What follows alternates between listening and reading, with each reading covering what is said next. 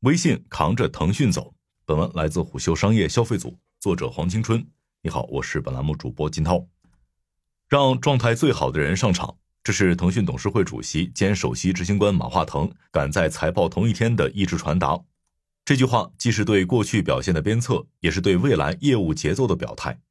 十一月十五日港股开盘后，腾讯控股向市场递上二零二三年第三季度的成绩单。营收一千五百四十六点二五亿元，同比增长百分之十；净利润四百四十九点二亿元，同比增长百分之三十九。受此影响，当天美股开盘后，腾讯大涨超百分之五。即便腾讯净利增速喜人，但相比同一梯队狂飙的字节跳动，腾讯营收增速显然落后了。十一月十五日，外媒援引知情人士报道。广告电商收入的大增，推动字节二零二三年第二季度营收同比增长百分之四十，达二百九十亿美元。而且，它上半年总营收一举超越了腾讯。对此，腾讯总裁刘炽平于十五日晚的财报电话会上表示，过去几年，中国互联网经历了结构性挑战，一个重大战略变化是从不惜一切代价追求收入最大化，转向实现高质量和可持续的增长。相信我们已经进入了一个高质量的收入增长模式，成本纪律是其中的关键之一。要让我们的团队规模更小。截至二零二三年九月三十日，腾讯共有十万零五千三百零九名员工，较二零二二年九月三十日减员三千五百二十七人。与之对应，腾讯第三季度收入成本较去年同期下降百分之五，销售及市场推广开支环比下降百分之五，毛利率持续优化。看看缓缓铺开的腾讯二零二三年第三季度财报，增值服务收入同比增长百分之四，至七百五十七点四八亿元。它显然是为腾讯泵血的核心支柱。我们将增值服务一切为二，先分析逐渐回暖的游戏业务。腾讯的游戏业务第三季度收入同比增长百分之七，达四百六十亿元，其中国际市场收入同比增长百分之十四，达一百三十三亿元，连续三个季度实现双位数增长。其实，不仅国际市场表现不俗，腾讯游戏在本土市场也一改颓势。二零二三年第三季度，它的收入同比增长百分之五，达三百二十七亿元，环比增速百分之四点八。而腾讯游戏能在本土市场也一改颓势，一方面是因为游戏行业整体回暖趋势明显，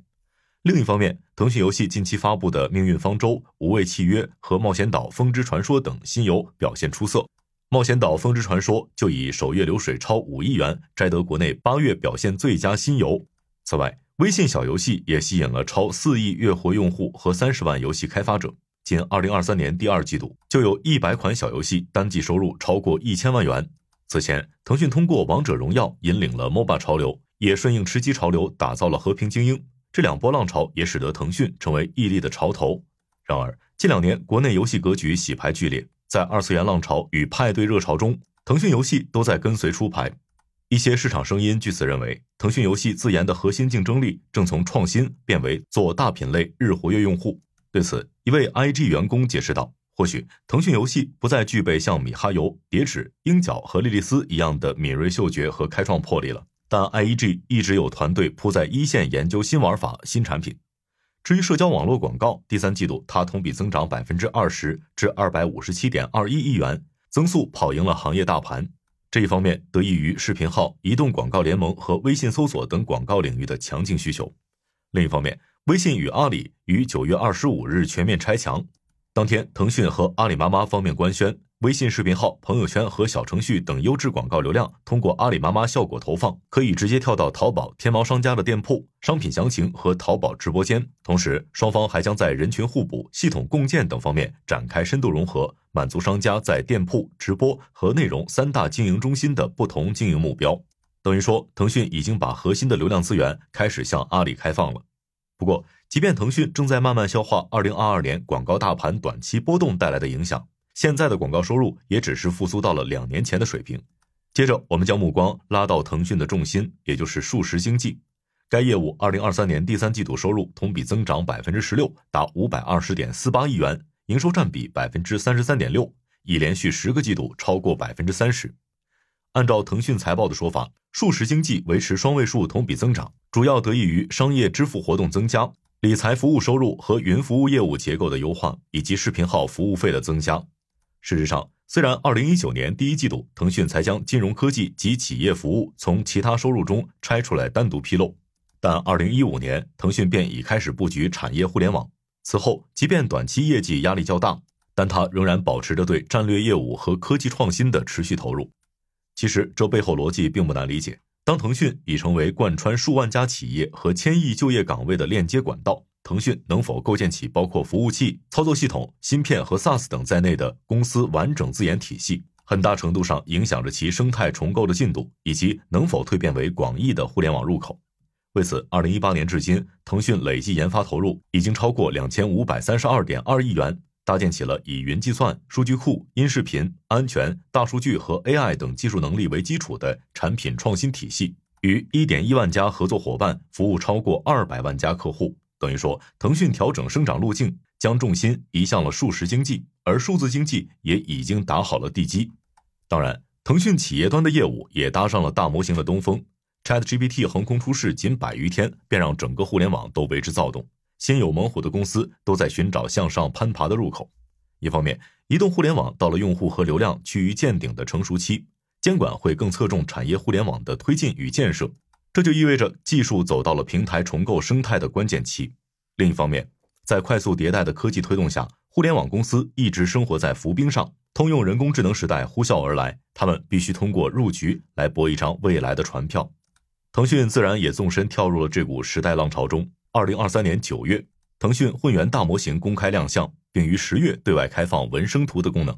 马化腾也曾在二零二三年股东大会上回应有关 ChatGPT 提问时的表示：“这是几百年不遇的类似发明电的工业革命一样的机遇。关键还是要把底层的算法、算力和数据扎扎实实做好。更关键的是场景落地。至于金融业务，腾讯目前仅深入开展了支付业务、借贷、理财、保险，仍是待开采的富矿。”时间拉回二零二零年，中国平安少帅任汇川加盟腾讯，曾被外界视作腾讯加速金融板块人事布局的信号。一位曾分别任职过平安、腾讯金融业务的人士对虎嗅表示，任汇川的能力在平安有目共睹，而且性格儒雅。不过，监管的持续加码，中小玩家的加速离场，为牌桌上的玩家提供了更高的安全边界。另一方面，腾讯和阿里在投资扩张的过程中，正进一步加剧现有格局的竞合速度。事实上，微信毫无疑问是腾讯庞大流量池的心脏。第三季度，微信和 WeChat 合并月活账户数达十三点三六亿，同比增长百分之二。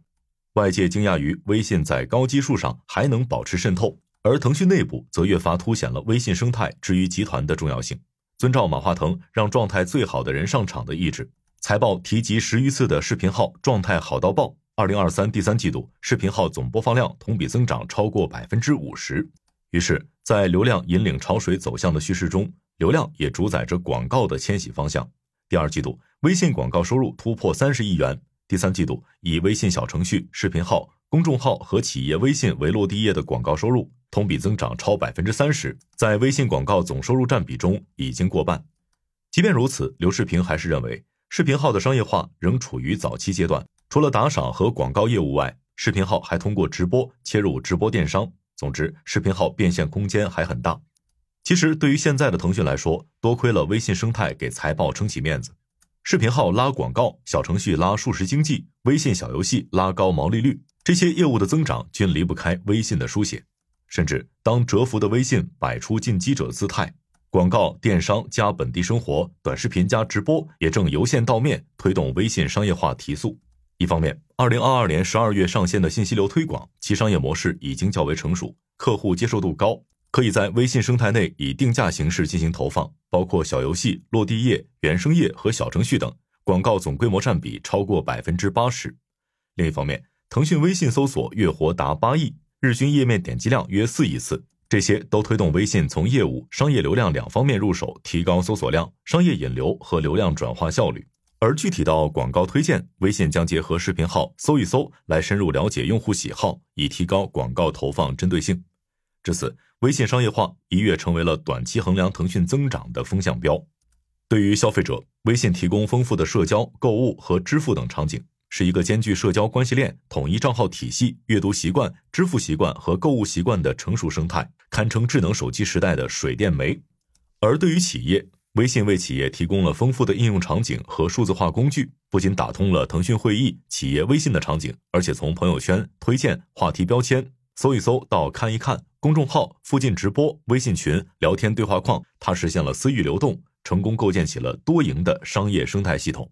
等于说，在微信推动商业化的进程中，视频号变成了中枢和连接器，背靠成熟的微信生态和巨大流量池，它顺利将微信的服务场景依次贯通。具体而言，它一方面加快了视频化的基础设施建设，另一方面加速了整个产品链条和生态的流转。诚如马化腾说的那样，微信最核心的价值是实现人与人的及时连接。在这个基础上，我们逐渐扩展到人与物、人与服务。于是，我们有了朋友圈，有了小程序，有了视频号。其次，产品是腾讯发展的根本，不管是 to C、to B 还是 to S，内核都是价值导向，产品为先。好的，以上今天的商业动听，下期见。